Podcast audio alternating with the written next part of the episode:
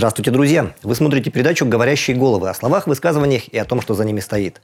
В прошлом году, набивая руку, мы выпустили около дюжины выпусков передачи, которые вышли в версии для YouTube. И даже кому-то понравились. Так что этот выпуск можно считать первой серией второго сезона.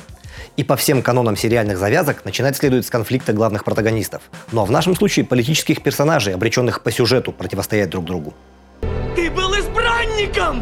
Постоянным будет подобное противостояние или же в финале нас ожидает эдакий сюжетный твист с внезапной коллаборацией бывших соперников, покажет время. Ну а пока обратим внимание на оружие наших протагонистов.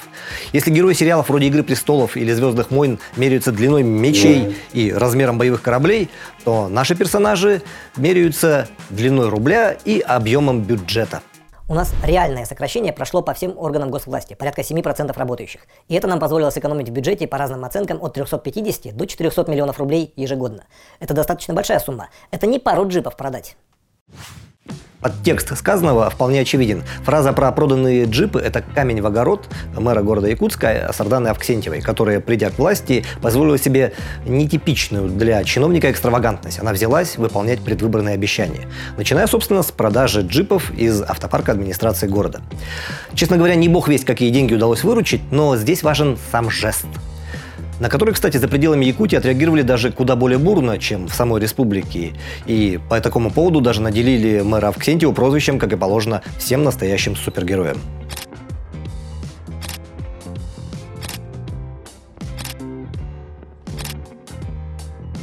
Но продажа джипов в рамках исполнения собственных обещаний выглядит экстравагантно, только если смотреть глазами простого обывателя, который вообще отвык от такого понятия, как подотчетность власти. А если взглянуть на ситуацию с точки зрения государственного служащего, чиновника, э, то глава Якутии абсолютно прав. Ну что такое два поддержанных джипа? Это даже не 5 миллионов рублей. Другое дело планы нашего правительства по обновлению собственного автопарка, на которое планируется потратить почти 74,5 миллиона рублей. Или пятую часть всей экономии, достигнутой за счет сокращения нескольких сотен человек. И это сокращение, увы, не финальное. Впереди грядет куда более тотальная чистка, ну, которая официально называется оптимизация кадров, в ходе которой предстоит исчезнуть многим рабочим местам, вот прямо как по щелчку Таноса. Пресловутому простому обывателю, надо сказать, всегда радостно слушать про увольнение чиновников или руководителей. Но чистка, о которой мы говорим, она распространится на всю бюджетную сферу. В рамках ее планируется сократить более 10 тысяч штатных единиц в школах, поликлиниках, детских садах, сельских клубах, библиотеках, кто-то скажет, не вводите людей в заблуждение. Одна штатная единица не равно один живой человек. Но фокус в том, что наши власти, затевая вот этот масштабный процесс, сами толком не понимают, э, не знают, сколько живых людей в результате попадет под сокращение. Этого не знает даже человек, который на профессиональном уровне курирует сокращение, то есть зампред правительства Ольга Балабкина. Я не могу назвать эту цифру, потому что мы обсуждаем сейчас модельное штатное расписание бюджетных учреждений, а не сокращение конкретных сотрудников. Но могу заверить, что никакого массового сокращения работников бюджетной сферы правительство не планирует. Никто не будет спорить, экономия бюджетных средств – дело важное и нужное. Но с оговоркой, если в результате не страдают люди, лишаясь единственного источника средств к существованию. Вот если люди остаются без заработка, это плохо. В Якутии на сегодняшний день 20% граждан имеют доходы ниже прожиточного минимума. То есть они официально являются бедняками. Правительство обещает за 5 лет сократить эту цифру втрое, до 6,5%. Но покупка новых джипов для чиновников и увольнение людей – это очень неудачные примеры того, для того, чтобы продемонстрировать серьезность намерений по борьбе с бедностью. Хорошо, правда, что наша э, министр экономики Майя Данилова, человек, отвечающий за прогнозирование, за экономическое прогнозирование, за социально-экономическое развитие региона, знает, с чего начать. Начать надо с ликвидации всего лишнего. 80% успеха в правильном питании. Если ты не можешь управлять своим весом, то чем ты вообще можешь управлять? А если подумать, если, если подумать, то это дельная мысль. Представьте, если убрать из власти всех э, упитанных господ, руководствуясь правилом «не можешь управлять собственным весом, не можешь управлять ничем», многое, несомненно, изменится. Например, резко уменьшится нагрузка на мосты и приводы автомобилей э, правительственного автопарка, и, соответственно, сократится их износ. И правительству уже не придется 74 миллиона сэкономленных на увольнении своих же клерков направлять на покупку новых оно сможет направить эти деньги на какие-нибудь важные социальные задачи.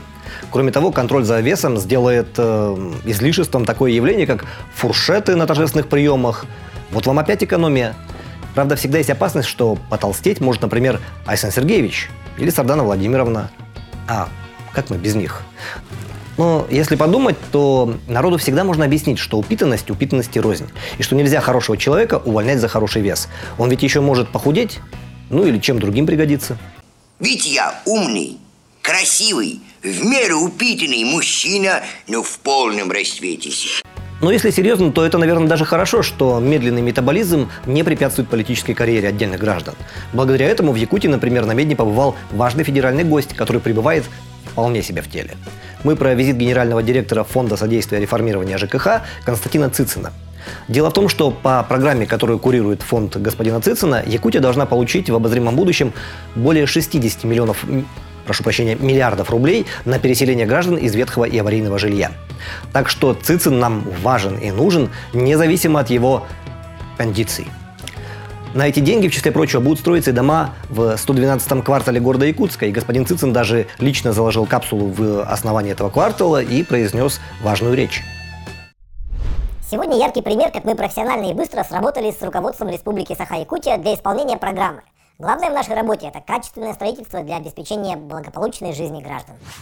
Не можем не отметить, что пример профессиональной и быстрой работы чиновников Якутии и работников э, фонда господина Цицина республика уже наблюдала.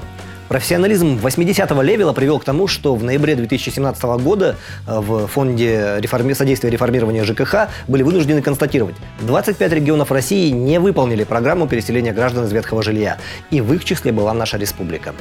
Не помог даже тот факт, что за год до этого, в 2016 году, э, заместитель министра строительства Российской Федерации Андрей Чибис прямым текстом предупреждал губернаторов, за такое будут снимать. Если это отставание не связано с объективными причинами, чрезвычайной ситуации, финансовые вопросы, то мы будем инициировать перед руководством страны обсуждение очередной смены глав субъектов РФ.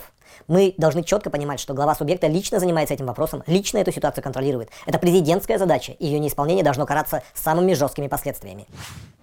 За что именно в конечном итоге сняли Егора Борисова, ну или ушли Егора Борисова, мы можем только гадать. Но Айсен Николаев в своем недавнем прямом эфире признался, что первый этап программы э, по переселению граждан из ветхого жилья в Якутии фактически сорвали. Да, мы его выполнили, но с годовым опозданием. И глава клятвенно заверил, что новых срывов Якутия уже не допустит. А то, сами понимаете, Путин же может не посмотреть, кто там толстый или тонкий не справился. При этом предстоящий объем переселения чуть ли не в два с лишним раза больше того, что было сделано за первый этап с опозданием. Э, республика за первый этап переселила э, преимущественно на федеральные деньги, не без скандалов и просрочек, 29,7 тысяч граждан. А в период с 2019 по 2024 год планируется расселить 61 тысячу человек – и остается надеяться, чтобы в погоне за сроками и графиками, которые сейчас у чиновников становятся святее святого, не пострадало качество возводимого жилья. Если взять один кирпич, мало толку в нем, потому что из него не построишь дом. Но вернемся к заявленной э, сериально-киношной тематике. В супергеройских фильмах персонажи часто получают не только физические травмы, ну с этим-то полный порядок, но и моральные. Как правило, они вызваны чувством вины за причиненные разрушения, там, уничтоженное жилище, снесенные целые квартала, уничтоженные объекты искусства и культуры и за неубереженные жизни. Некоторых героев это надламывает и уводит на темную сторону силы. Другие после этого вешают на свой супергеройский плащ на крючок и отказываются от совершения подвигов. Третьи переживают все это и становятся только сильнее. Но независимо от первого, второго или третьего варианта, пострадавшим легче не становится. Поэтому хотелось бы верить, что в нашем сериале, то есть который разворачивается в нашей с вами реальной реальности, дальше мерение рублями и джипами не пойдет. А то, знаете, не хотелось бы попадать под замес разборок супергероев. Это были «Говорящие головы». Я Виталий Обедин. И если наш Айсман и наша чудо-женщина своими амбициями не разнесут наш дальневосточный Смолвиль на части, то увидимся на следующей неделе. Пока.